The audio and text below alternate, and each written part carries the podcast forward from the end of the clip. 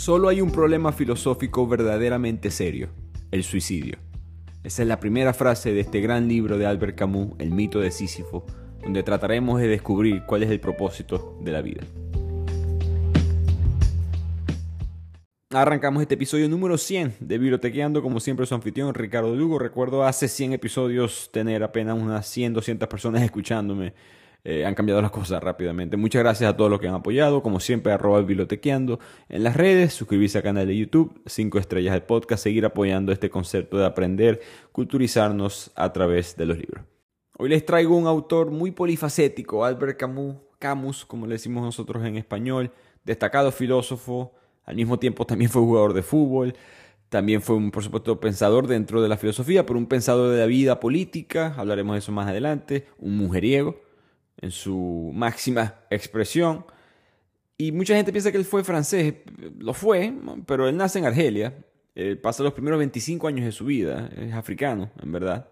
Em, él nace allí en 1913, cuando todavía Argelia era una colonia francesa, se identificaba como argelino, mantuvo un fuerte vínculo con la cultura y ahí aprende de, política. Arranca, difícil no ser involucrado en la política cuando naces en la colonia de tu país y hay por supuesto conflictos en eso. Él siempre fue anticolonial y con eso empieza a desafiar los conceptos modernos en los cuales él había eh, nacido. Creció en una familia muy modesta, no fue un, hombre de dinero al principio de su vida. Eh, su padre murió como soldado en la Primera Guerra Mundial, termina viviendo con su madre y su abuela, decide estudiar la filosofía ahí en Argelia y empieza a jugar fútbol. Era muy bueno, eh, según varios reportes, era portero específicamente. es una frase que él dijo. Después de muchos años en lo que el mundo me ha brindado muchas experiencias, lo que más seguramente sé a largo plazo sobre la moralidad y las obligaciones de la vida, se lo debo al fútbol. Así que le gustó mucho el fútbol, pensó que él podía haber seguido persiguiendo, buscando esa carrera de una manera u otra, pero a los 17 años le dio una tuberculosis, eh, se complicó su, vida, o su salud, perdón, de manera respiratoria, así decidió dejar el fútbol atrás, se dedicó al periodismo y a la escritura. Él es un, un filósofo, pero él gana el premio Nobel más adelante en literatura. Eh, así de buenos eran sus obras literarias, pero todas sus obras tienen este pensamiento o político o muy filosófico, específicamente este del mito de Sísifo. Antes de entrar en el libro, él políticamente estuvo involucrado en el popular movimiento la resistencia, que fue ese movimiento francés en contra del nazismo. Fue el redactor jefe, su granito de arena fue ser el redactor jefe del diario El Combate. Eso fue un diario que surgió en 1941, entonces cuatro años antes de que se acabe la Segunda Guerra Mundial, y Camus en verdad lo hizo bien. en ese momento, cuando él entra, vendían mil ejemplares em, anuales, cuando él sale venden 250 mil. Así que un buen hombre hasta de negocios en ese aspecto y como muchos intelectuales de la época, especialmente los que eran de países o regiones que estaban siendo invadidos por los nazis, él se identificó fuertemente con el comunismo. Pero cometió el pecado capital de comparar a los comunistas con los nazis. Él eventualmente se da cuenta de las cosas que estaban pasando en la Unión Soviética, estamos en el año 1951, ya han pasado seis años desde el final de la, primera, de la Segunda Guerra Mundial, y él publicó un ensayo filosófico llamado El Rebelde. Y en ese ensayo, al comparar estas dos ideologías como dos males que venían de, orígenes parecidos, totalmente aplastar la libertad individual, el pensamiento libre, los comunistas lo expulsan a él del, Partido Comunista y Albert Camus más nunca apoya esa ideología, se convierte en un crítico de la misma y pierde una amistad literaria que fue Jean-Paul Sartre, el famoso también autor que ganó el premio Nobel en literatura, y él sí era un comunista que apoyaba hasta muchas políticas de Stalin de la época. Eh, Camus y Sartre van a representar a dos intelectuales en esa época. Digamos, Camus, el que le hizo caso a Orwell, Sartre, el que no. Trágicamente, eh, Camus muere en un accidente automovilístico el 4 de enero de 1960, muy joven, a los 46 años. Nunca pudo ver a su país libre, Argelia libre. Se independizó Argelia, fue unos dos años después, en 1962. Pero seis días antes de morir, él habría escrito una carta romántica, sensual, con contenido bastante erótico. Y esa misma carta, exactamente, cada palabra exactamente igual, fue enviada a cuatro mujeres diferentes. Para que tengan una idea de lo mujeriego que era, vamos a ver un poco de ese argumento en este mismo libro, en este ensayo.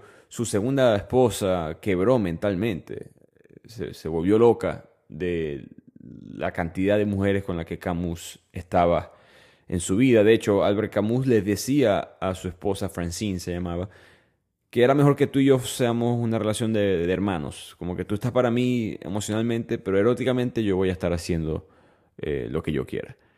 Después él también tuvo una relación muy famosa con María Cáceres, una actriz española de esa época, de los 50, 60. Em, ella tampoco se, se, le iba a parecer la Virgen, como dicen por mi tierra. Él decían que era un Don Juan, decía, un amigo decía que mi amigo Albert es un Don Juan y ella es una Don Juana. Así que esa relación fue una sensación mediáticamente en la época. Y el punto es que la relación con eso y el libro es que Albert Camus va a defender hasta cierto punto ese estilo de vida y ya veremos cómo. El punto es que él se da cuenta como filósofo que la vida es absurda, que la vida no tiene sentido. Y para explicarlo utiliza la mitología griega. Sísifo, como recuerdan, él sale de hecho en la Ilíada de Homero. Eh, no es un personaje importante, pero es mencionado por Homero y después, como salió en esa obra, muchos griegos de la época lo utilizaron a él para contar distintas metáforas. Y la metáfora de Sísifo es que él es castigado por los dioses porque engañó a la muerte. La muerte lo fue a buscar y Sísifo la encadenó para que nadie muriera. Por un tiempo en la tierra nadie muere porque la muerte no podía ir a buscar las almas de las personas porque estaba encadenada por Sísifo. El castigo eterno de Sísifo es que él tiene que empujar una roca muy grande, muy pesada, colina arriba. Cada vez que él está a punto de llegar al final de la colina, cuando pareciera que está a punto de completar esta tarea, siempre la roca está muy pesada, se le rueda hacia abajo y él tiene que comenzar de nuevo. Los filósofos existencialistas a través de los años siempre han entendido esto como una metáfora de lo inútil que es la vida, eh, la repetición absurda de la misma, la monotonía. Los esfuerzos parecen carecer de un propósito duradero y entre esos filósofos está Albert Camus. Y él llega a la misma conclusión de todos, que sí, la vida no tiene sentido, la vida eh, carece de algún tipo de propósito, pero Camus va un paso más allá y él se hace una pregunta. ¿Qué pasa si Sísifo estaba feliz? Y con esa idea empecemos el resumen del mito de Sísifo. Y el libro está dividido en distintos capítulos y el mito de Sísifo es un capítulo y es el penúltimo. En verdad, como buen filósofo, va a tocar distintos temas racionales del existencialismo para después explicarnos y llegar con él a la conclusión de Sísifo sonriendo en este castigo. Una de las ideas principales de todo el ensayo es que la vida, la sensación de que la vida no tiene sentido, es consecuencia de ciertas experiencias inevitables. Si le preguntas a alguien en la calle por qué elige seguir con vida, capaz te dice mi familia. Si le preguntas a otra persona, te dice mi carrera. Y después la otra, quiero viajar, quiero mejorar mi situación financiera, quiero hacer, etcétera. Si le preguntas a tantas personas la misma pregunta y todo el mundo te da una respuesta diferente, tiene que ser que hay una, hay una falta de significado, hay demasiada interpretación y quizás el significado es simplemente inventado. Entonces, Albert Camus sostiene que las personas simplemente eligen seguir viviendo con una sensación general de que vale la pena vivir para poder seguir realizando las actividades en la vida. Especialmente cuando somos jóvenes, la vida eh, en la juventud, en la adolescencia, los primeros años de la adultez, la vida parece estar siempre llena de esperanza, de promesas. Siempre somos muy ambiciosos de jóvenes, naturalmente, estamos progresando. Sentimos que todas las acciones tienen buenas, eh, buenas intenciones, pero llega un momento en la vida en la cual todos nos hacemos esas preguntas existenciales.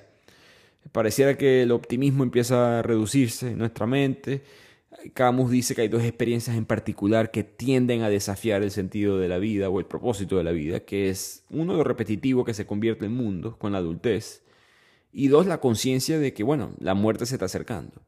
¿no? Cuando uno estás en la oficina, te despiertas toda la mañana, te tomas la taza de café, vas al trabajo, haces lo mismo todos los días, te devuelves, comes el mismo tipo de comida, te acuestas y repites lo mismo el día siguiente eso le pierde la ambición, pierde el romanticismo de la vida. Al mismo tiempo, cuando te das cuenta, cuando ya estás en tus 30, en tus 40, no solamente la muerte está más cerca, por mucho que todavía falta, la muerte se convierte en algo más real, pero además de eso, personas muy queridas, personas que te formaron, tus abuelos son los primeros en, en tomar ese rol, empiezan a fallecer, empiezan a no estar en tu vida y te das cuenta de que las cosas son muy momentáneas, que la vida es muy corta y te empiezas a sentir más una máquina que una persona. empiezas a sentirte más agotado, especialmente en el aspecto laboral, y te empiezas a sentir más vulnerable en el aspecto emocional. Y todo esto sirve como un recordatorio de que nada lo que hacemos en la vida tiene consecuencias muy duraderas. Eh, Camus, yo, no le veo nada polémico a esta primera parte del libro, estoy extremadamente de acuerdo con él. Yo en mi trabajo he pensado mucho, tengo que luchar con, ese pensamiento de, ¿y esto qué importa? ¿No? Eh, yo quisiera estar hablando con ustedes más tiempo todavía, si yo pudiera, pero tengo que trabajar también, tengo que hacer mis cosas poco a poco para poder convertir bibliotequeando en mi trabajo eh, del 100% de mi tiempo. Y, y aún así cuando eso sucede, y eso importa, de que hay gente escuchando y aprendiendo conmigo, y aún así eso importa, que yo esté leyendo este libro, en verdad eh, no es repetitivo también, sentarse a leer, sentarse a aprender de un tema, de, de, hacer, de, de, saber cuáles son los datos específicos de un momento en la historia, porque te leíste un libro. En verdad te, tiene un propósito eso en la vida. siempre hay una manera de, no importa qué tan interesante sea, de, convertir tu vida en algo bastante absurdo si lo, te sientas a pensar en ello. Y en el aspecto de la muerte, bueno, en un mundo post, después del COVID, creo que todos hemos sentido la muerte mucho más cercana. Eh, yo que estoy, no, no, no, no me considero viejo todavía, pero estoy envejeciendo abuelos ya no están aquí, eh, ya tengo otros familiares por lo mismo y siempre eh, la mortalidad, uno, ve su trayectoria también, la vida de esos familiares que ya no están y te das cuenta si importó o no las cosas que ellos dejaron en la vida. Hablaremos de eso con más detalle después, pero creo que esto es un mensaje muy universal de Albert Camus porque creo que todo el mundo ha sentido eso. Y con eso Camus continúa y explica, bueno, con esta conclusión desagradable, si ya entendimos racionalmente que la vida no tiene propósito, que la vida no tiene sentido, eso es lo absurdo. Y cuando se llega a lo absurdo hay distintos caminos que la persona puede tomar. Uno de esos caminos es dar un brinco hacia la fe, darle sus esperanzas a Dios. El otro camino es simplemente concluir que la vida es absurda, que la vida es insignificante, pero eso es un lugar que puede ser muy oscuro. La fe soluciona el problema hasta cierto punto. Albert Camus no sabía esto en el momento, por lo menos no, tenía la data, perdón, capaz lo sabía intuitivamente. Pero hoy en día los estudios demuestran, un estudio muy interesante, la gente que reza tiene mejor salud mental, por lo menos con ansiedad, depresión, tasa de suicidio, tiene mejor salud mental que las personas que no rezan. Y mucho mejor salud mental que las personas que se consideran ateas. No es, no es evidencia de que lo que rezan exista, pero es evidencia de que el rezar terapéuticamente o emocionalmente tiene un beneficio, especialmente para lidiar con esto de lo absurdo. El problema para Camus con la religión, y él era un ateo trágico, un gnóstico llamaríamos hoy en día, es que la fe es una doctrina que sí resuelve el problema mentalmente, pero es un modelo prefabricado, eh, es un modelo que eh, usemos el ejemplo del cristianismo, la mayoría de la gente que me escucha va a ser cristiana, o por lo menos más conoce esa religión de una mejor manera. Aquí tienes estas 10 leyes, aquí tienes estos 10 mandamientos, aquí está este libro, aprendes eso y ya está. Y eso es, eh, no es que no se pueda interpretar de distintas maneras, pero e, eso es el límite, eh, aplasta tu libertad de pensamiento, aplasta los lugares que puedes llegar, limita la manera en que puedes ver el mundo y eso para Camus es un terror, ¿no? Para un filósofo pensador como él no se puede entrar a ese mundo. Eso eh, no solamente elimina, en su, desde su punto de vista, elimina el, alma de un ser humano, la humanidad de una persona, pero al mismo tiempo la religión tiende a empujarte a la fe con más miedo al infierno, eh, más miedo a no poder lograr ser un inmortal que la propia lógica. Y como filósofo Camus no veía la religión como una solución para el problema de lo absurdo. Pero volviendo, eh, digamos, al debate principal de que si la vida es insignificante o no. Para Camus es la pregunta más importante de la historia de la filosofía. No hay pregunta más importante. No importa qué pregunta se hizo Sócrates, Platón, Aristóteles, esta es la pregunta más importante. ¿Es la vida absurda, sí o no? Porque si sí lo es, una de las conclusiones muy obvias que la gente llega es el suicidio. ¿Es posible en verdad vivir una vida en un mundo que no tiene sentido? Muchos a través de la historia tristemente concluyen que no. Solamente esta pregunta en la filosofía tiene esa consecuencia tan grave y por eso que Camus decide dedicarle tanto tiempo a, esta lógica, a este pensamiento en el libro. Y mi gente, si me están escuchando y han pensado en, esa salida, es un tema delicado, si colocan, no, sé en qué país se encuentran, pero si colocan en Google ayuda de suicidio, ahí de una vez te va a salir el número que tú puedes llamar de tu país, de tu gobierno para, para eso. Y he mencionado esto en otros episodios, Therapify una aplicación en español que te consigue psicólogos por un precio bastante accesible. Em, no, ellos no me pagan, eso no es propaganda ni nada, eso es simplemente eh, todo el mundo pasa por un pensamiento nihilista en algún punto de su vida y es normal, es importante conseguir ayuda. Pero continuemos con la obra. Camus argumenta que la única razón por la cual no hay suicidios masivos todos los días es porque nuestro instinto de vida es mucho más fuerte que nuestras razones para suicidarnos. La frase que él utiliza es que adquirimos el hábito de vivir antes de adquirir el hábito de pensar. En otras palabras, un bebé aprende a respirar, aprende a comer, aprende a hacer sus necesidades físicas mucho antes de poder aprender a pensar y mucho menos pensar en conceptos abstractos. Por lo tanto, estamos programados por la naturaleza para enfrentar a la vida. No sabemos por qué, pero esa es la misión, enfrentar a la vida y eludir a la muerte. Entonces en el ensayo, Camus dice, si esta es la realidad, afrontemos las consecuencias de lo absurdo. En lugar de hacer lo que muchos otros filósofos hacen, que es decir, la vida no tiene sentido y listo, la vida es absurda, ya está. Camus dice, bueno, vamos a agarrar ese concepto como punto de partida, no nos quedemos aquí atrás. No, no, digamos que la vida no tiene sentido y ya, listo, terminemos la película, sino que analicemos esa idea y veamos a dónde nos llega. Y él recurre a la ficción y a uno de mis autores preferidos, ustedes lo saben, Fyodor Dostoevsky, autor ruso, y menciona eh, Camus en el libro a distintos personajes de, de Dostoevsky. Uno de ellos es Iván Karamazov, de los hermanos Karamazov, el mismo inteligente ateo que inventa la historia del gran inquisidor dentro de los hermanos Karamazov, eh, episodio que acabo de hacer hace unos 3-4 libros. Eh, la famosa frase de Iván en ese libro es todo está permitido, refiriéndose a que si Dios no existe, que es la conclusión a la cual él llega con su inteligencia, por lo tanto, bueno, entonces todas estas leyes morales, todo este comportamiento que nosotros consideramos bueno, eh, bondadoso con los demás, es totalmente inventado, no hay razón por la cual debamos de seguirlo, el mundo puede ser una anarquía, ya que Dios no existe. Y en los hermanos Karamazov, Iván es este hombre racional. Alyosha es su hermano. Eh, no, no, es, no, es, no, es, deficiente en cuanto a inteligencia, pero no es tan inteligente como su hermano, pero es bueno. Es una buena persona. Y al final, no voy a arruinarles el libro, pero la bondad gana. La inteligencia no gana. Iván quiebra eh, psicológicamente al no poder lidiar con un mundo sin ética. Por lo menos no con una ética entregada por, por una entidad mayor. Cualquier ética entregada o desarrollada por el ser humano es tan inventada como las demás eh, ideologías que han fallado a través de la historia. Entonces, esa es la primera obra que menciona Camus. También menciona a Kirillov, un personaje de la novela de los poseídos, también de Dostoevsky, que acaba siendo asesinado por su propio razonamiento. Pero él es diferente a Iván Karamazov. Iván sigue luchando con la vida. Kirillov, él sí define que no hay un Dios, y si no hay un Dios, la vida no tiene sentido, por lo tanto, voy a suicidarme.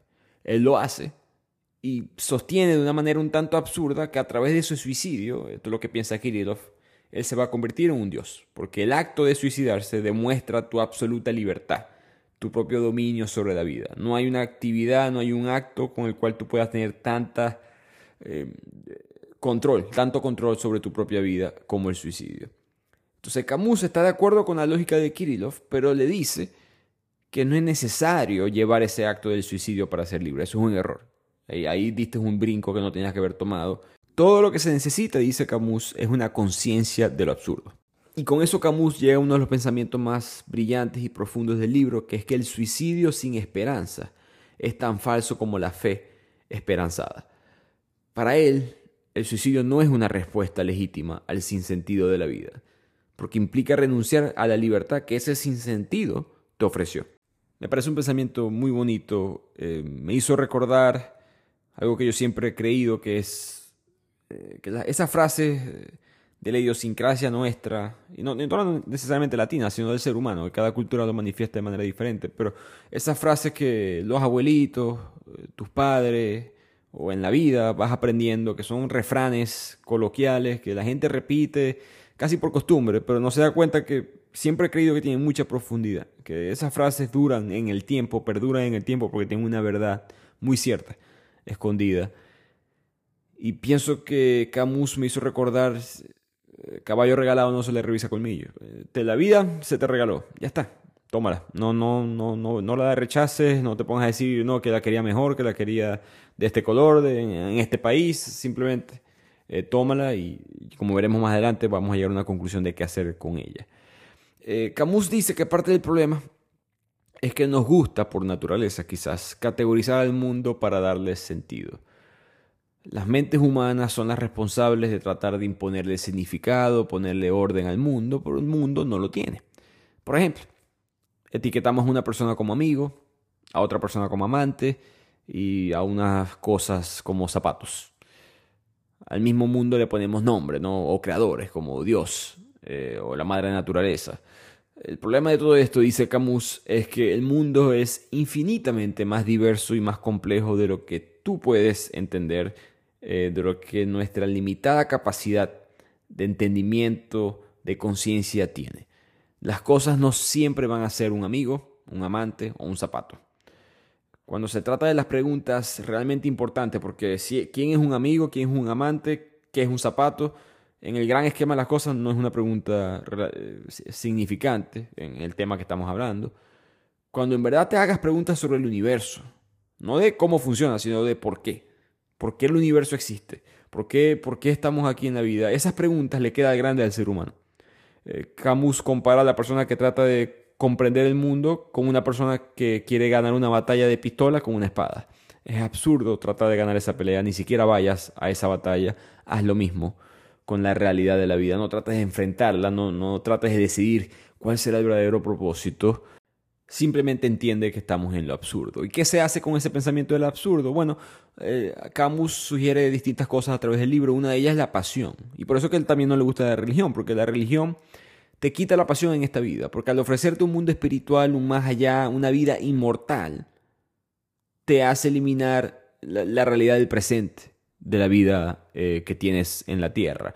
Eh, si no tienes una relación directa con el mundo que tienes adelante y estás pensando en algún tipo de recompensa o el riesgo de algún tipo de castigo en un mundo espiritual, en un mundo religioso, no vas a poder disfrutar en verdad la vida y la pasión en la vida, en todo lo que haces, en verdad es lo que te va a causar eh, alegría.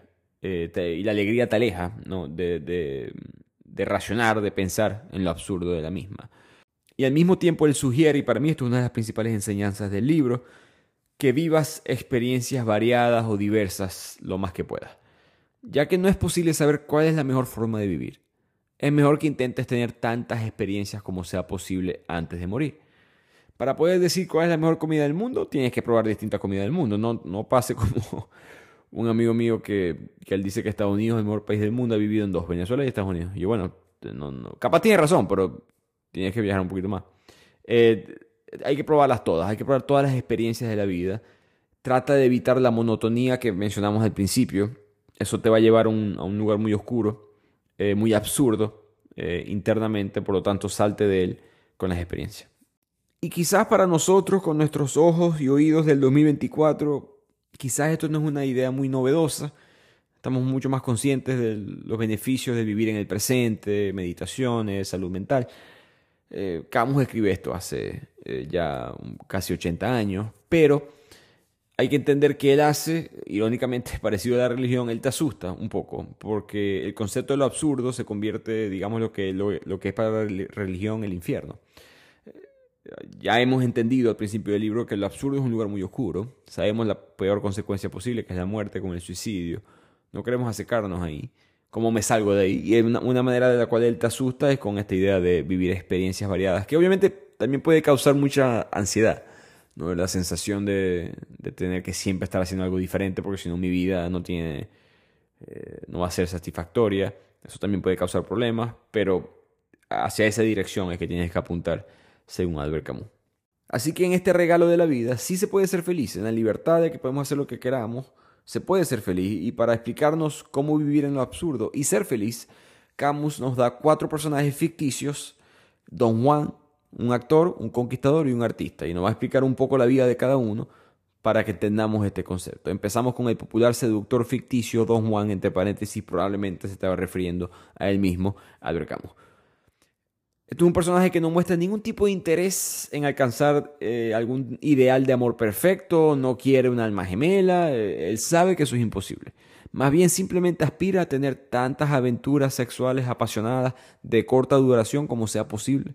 antes de morir, dedica su vida a la búsqueda del placer sexual y vive simplemente en el momento. Camus dice que la gente va a acusar a Don Juan de distintas cosas. De que está buscando el amor verdadero, cuando eso es mentira. De que es un melancólico, de que es repetitivo sin imaginación, que esa vida no tiene propósito, que es egoísta, que va a morir solo como un anciano. Camus piensa que al final de cuentas ninguna de esas acusaciones en verdad afectan a Don Juan. Porque Don Juan, en última instancia, no está buscando alcanzar algún tipo de trascendencia. Él no está buscando encontrar algo que lo lleve más allá de lo cotidiano, de lo que está viviendo en el presente, de estas experiencias sexuales. Don Juan reconoce el sinsentido de sus seducciones. Don Juan no busca el amor verdadero. Don Juan solamente quiere experimentar la repetición continua de su conquista. Él no es un melancólico como piensa la gente. Eso supondría que él espera algo más de esas personas cuando en verdad sabe que no lo va a conseguir, ni lo está buscando tampoco. No es egoísta porque él no está buscando controlar a esas personas. Él simplemente quiere algo por un momento y ya. Él no está buscando dominar a esa persona, decidir qué puede hacer, qué no puede hacer, con quién más se puede o no puede verse simplemente es vivir en ese presente y ya está. Y finalmente, don Juan no va a sufrir las consecuencias de sus actos, porque él vive con plena conciencia de quién es y de hacia dónde se dirige. Por lo tanto, la vejez, eh, la impotencia que le vendrá sexualmente más adelante, no lo pueden tomar desprevenido porque él sabe lo que viene. No es que él ignora el futuro, él entiende que se va a hacer el futuro. Por lo tanto, don Juan puede vivir su vida feliz. Absurda, Camus lo admite, es una vida absurda, no tiene sentido, no tiene propósito, mejor dicho. Pero como lo sabes, puedes vivirla de una manera feliz. De ahí pasamos para el actor, el segundo personaje ficticio que Camus nos va a explicar, que es una persona, actor, actriz, que no se contenta simplemente con observar e imaginar vidas diferentes a la suya, insiste en vivirlas. El actor, la actriz quiere tener esa intensidad, esa variedad de muchas vidas a lo largo de su propia carrera. Por lo tanto, el actor, como muchos otros personajes que interpreta, tiene una vida muy fugaz, porque los artistas, no solamente la fama le dura muy poco, y quiero aclarar, Camus se refiere aquí a actores de teatro, no se está refiriendo a una estrella de cine de Hollywood, se está refiriendo simplemente a estos actores que no son inmortalizados en el, en el pasillo de, Hollywood en Los Ángeles, solamente son actores que trabajan en los teatros locales, así sean teatros famosos. Esas personas mueren y en unos pocos años ya todo el mundo se olvidó quiénes eran. Su fama y gloria está muy limitada a la respuesta del público, dice Camus. ¿no? Esos personajes dependen de que las personas los aplaudan, depende de que al terminar, lo que termine el show, la gente diga, eh, tuviste eh, una increíble actuación, eh, no pensé que se podía representar ese personaje de esa manera, te felicito. Es esa sensación, por eso es lo que viven. Esa es la totalidad de su ser. Pero eso es bueno porque los actores y las actrices viven libres de la ilusión de que sus logros puedan ser reconocidos en el futuro. Viven con la absurda conciencia de que nada, nada de lo que ellos hacen va a tener un significado más allá del acto mismo. Más que otros artistas, los actores tienen que vivir en el presente. ¿Qué importa en el momento que vas a tener una obra, que estás parado enfrente de una obra de teatro, que hay cientos, quizás miles de personas viéndote? ¿En verdad estás pensando en lo que va a suceder la vida, lo que importa la vida dentro de 10, 20 años? Para nada. Estás pensando cómo interpretar a ese actor, cuál es la siguiente línea. Estás viviendo en el presente. Al mismo tiempo, Camus aprovecha y menciona nuevamente la Iglesia Católica, eh, como francés, por supuesto, esa era la, principal institución religiosa eh, en su vida adulta. Y él dice que la, Iglesia Católica, y esto es verdad, a través de la historia se, se opuso, no consistentemente, pero periódicamente, se opuso a la actuación. Porque los actores ponían mucho énfasis en vivir muchas vidas, vivirlas en el presente, mostraban distintos puntos de vista. Y la iglesia enfatiza la unidad de una sola vida, una sola alma, la importancia de vivir para el futuro, para la vida después de la muerte. Como a Camus no le gustaba eso, él empezó a ver el valor a los actores de esa manera. Eh, más o menos explicando cómo es que él llegó a este personaje del actor. El Don Juan ya sabemos por qué, porque será su, su propia vida, pero el actor llega es por esto. Así que los actores están interesados en la cantidad de experiencias muy diferentes, suelen hacer una obra de teatro diferente cada dos, tres semanas, cada mes, tienen una experiencia diversa, como mencionó Camus al principio, y se enfocan mucho, eh, no necesariamente en la calidad de la experiencia, sino en la cantidad de las experiencias. Valoran una vida larga más que una vida, una vida eterna y eso es importante para vivir feliz. Pasemos entonces ahora al tercer personaje ficticio que menciona en este argumento Camus, que es el conquistador o el rebelde. El conquistador vive exclusivamente para el mundo que habita, eh, participa con entusiasmo en la lucha política, pero él entiende que esa lucha es medio inútil, absurda, él no va a poder cambiar la naturaleza humana, lo que sea que esté conquistando no va a ser de él para siempre, no siempre va a tener su nombre, no siempre va a hablar el idioma, la religión, lo que sea que él esté promoviendo. La trascendencia de ese estilo es imposible, pero él lo sabe. Y al mismo tiempo, el rebelde es atractivo, porque el rebelde eh, está buscando superarse a sí mismo y alcanzar todo su potencial. Camus piensa que el ser humano siempre se siente atraído por la rebelión y la conquista, porque eso es lo que logran. Es eh, mostrar el potencial de la humanidad, mostrar correcta o incorrectamente una versión de un mundo mejor de, que, es al final de cuentas algo que une mucho a los seres humanos. Eh, la, ilusión de la esperanza, en el caso de Albert Camus, la ilusión de, un mundo mejor. En esta parte del libro se nota muchísimo para mí la influencia de, Nietzsche en Camus. ¿no? Nietzsche él veía al ser humano como podía ser el que le sirven o puede ser el que sirve, puede ser el que gobierna o puede ser el que obedece. Las personas son criaturas o creadores, ese era el lenguaje que utilizaba eh, Nietzsche, y él afirmaba que la fuerza principal que nos impulsa era la voluntad de poder, eh, una voluntad de, afirmar nuestra propia independencia, imponer nuestra voluntad sobre los demás, eso era una de las principales razones por la cual continuábamos viviendo. Por mucho que no tuviéramos eso, siempre estábamos buscando eso, ya sea en tu núcleo familiar, ya sea con tu pareja, ya sea a nivel macro como son líderes políticos. Para mí no es casualidad que Camus dice en el libro que la lucha del rebelde, su importancia no es superar a los demás, la importancia es superarse a sí mismo. Creo que eso está muy conectado con Nietzsche. Así que al final de cuentas, el conquistador del rebelde, su victoria es tan inútil como lo es la fama póstuma para el actor, como lo es la vida trascendental de un amor eterno para Don Juan, pero al final de cuentas terminan viviendo en el presente. Y finalmente llegamos al cuarto personaje, que es el artista, el más absurdo. Para Camus, eh, ellos gastan mucha energía en sus creaciones, una pintura, por ejemplo, y al final no tiene sentido. Al final simplemente le agregan un sentido, como hacen con los amantes, con el amigo y con el zapato. Pero en verdad no existe, en verdad es tu propia interpretación, pero en ese proceso, el artista no explica, el artista no resuelve, el artista simplemente experimenta la vida, vive en el presente y con eso es feliz. Y con eso llegamos al castigo de Sísifo, ese emblemático mito representando la condición humana. Los dioses le colocaron a Sísifo el peor castigo posible, ya mencionamos eh, subir esa roca colina arriba, pero el castigo, quizás es una ilusión, y creo que es parte del mensaje, el castigo no es el trabajo en sí, o sea, lo tormentoso no es lo físicamente difícil que sería subir una piedra que es tan pesada que al final ya no puedes más y se te cae y tienes que empezar de nuevo. No es eso, como aprendimos con Albert Camus, es el peso psicológico. Es ir a ese lugar oscuro donde sabes que tu trabajo, que tu, tu vida es inútil.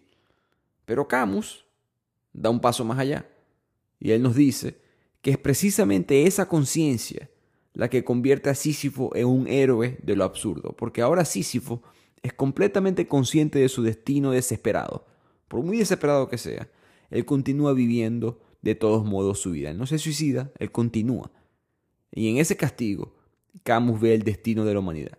Si Sísifo continúa haciendo eso por el resto de su vida, por el resto de la eternidad, mejor dicho, entonces nosotros no solamente también podemos, sino que todos nosotros tenemos una piedra como Sísifo.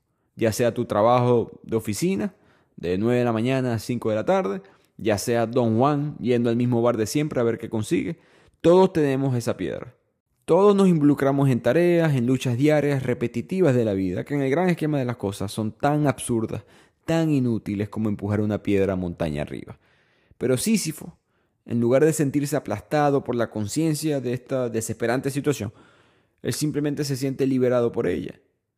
Esto se debe, dice Camus, a que un destino solamente parece intolerable cuando se le compara con otro, cuando se le compara con la ilusión de una vida mejor.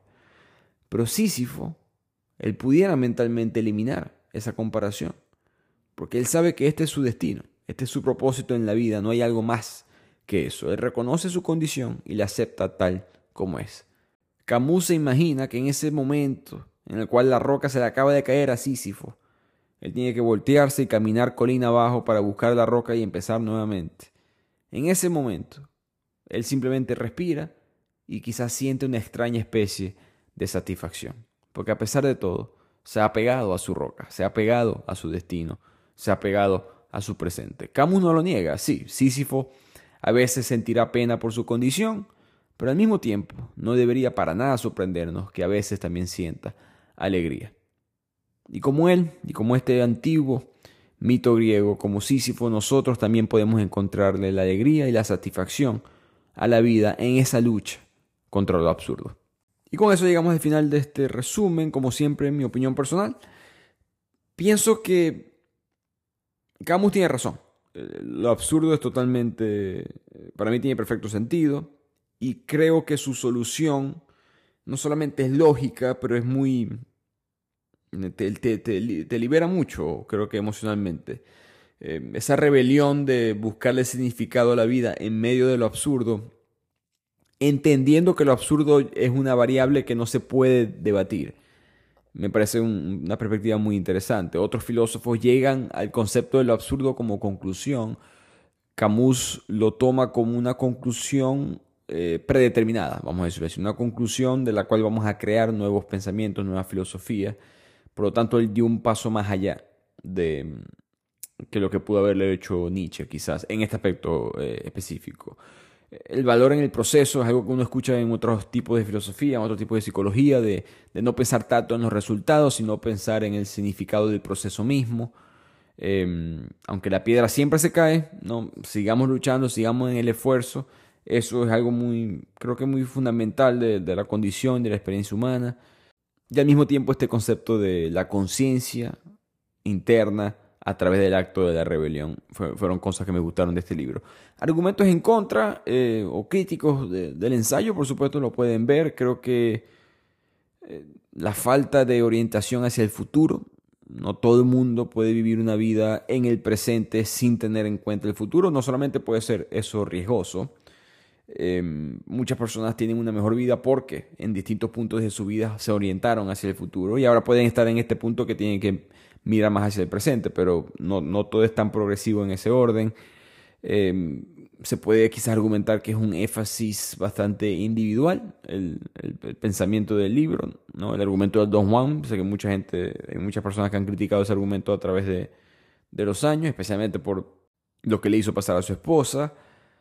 Pero finalmente, eh, creo que en principio estoy de acuerdo con el mensaje. Digamos que mm, te puedes ir por distintas tangentes en este ensayo, pero lo importante es ese pensamiento, esa frase muy, muy poderosa de imagínate a Sísifo sonriendo.